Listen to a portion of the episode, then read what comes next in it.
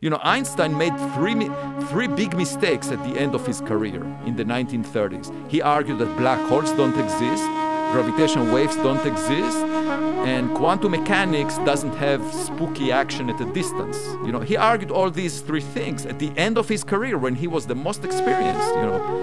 And he was wrong. We have experimental data that shows that he was wrong on all three.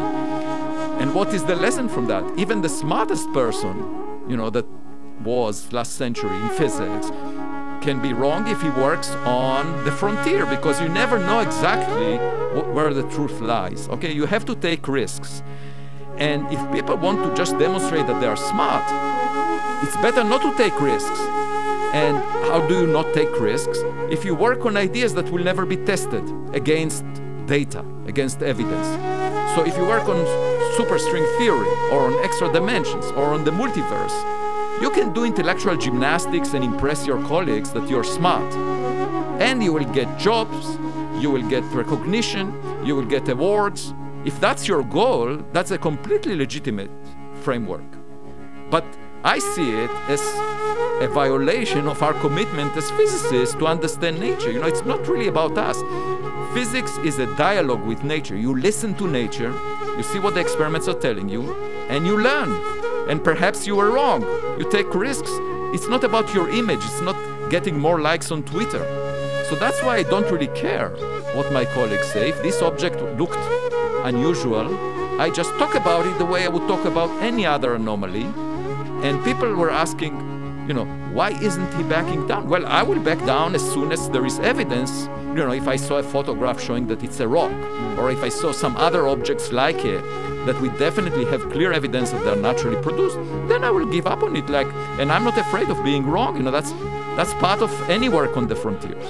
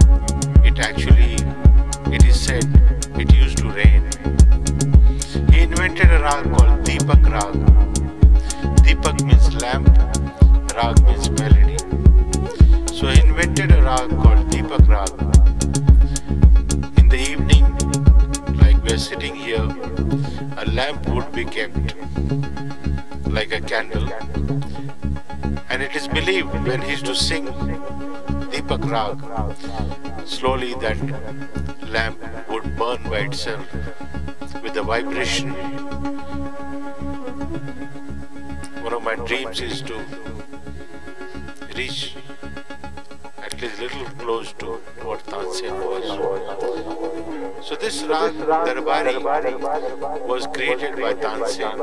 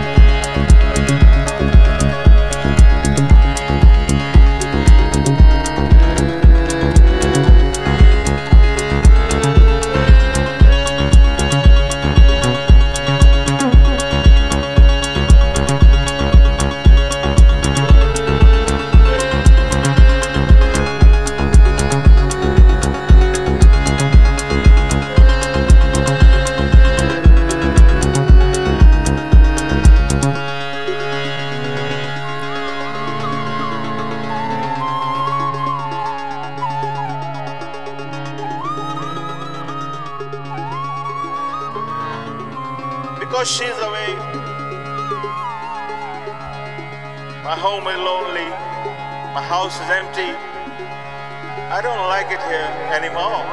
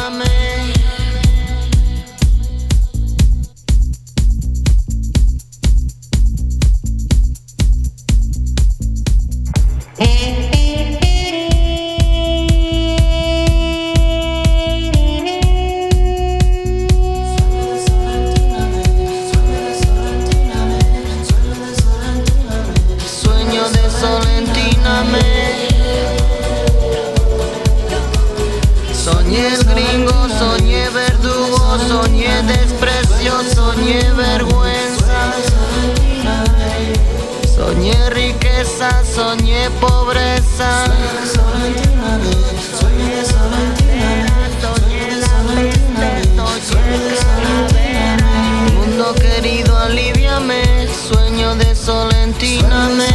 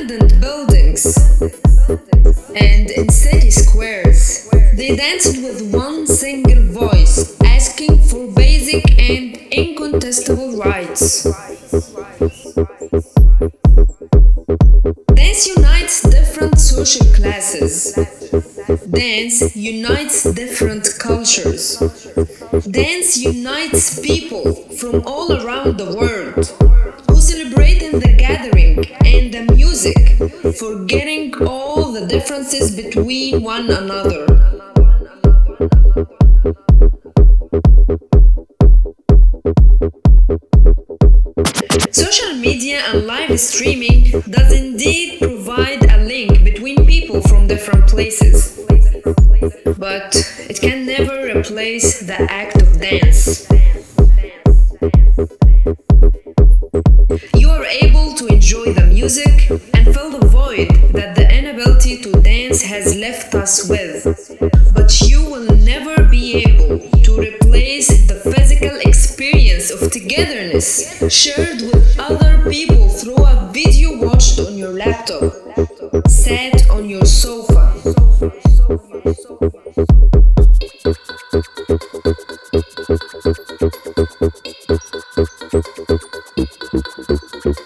Once we leave these weird times behind, we'll all meet together. Eyes closed, with a smile on our face, and we will go back to dancing together. スパスパスパスパスパスパス。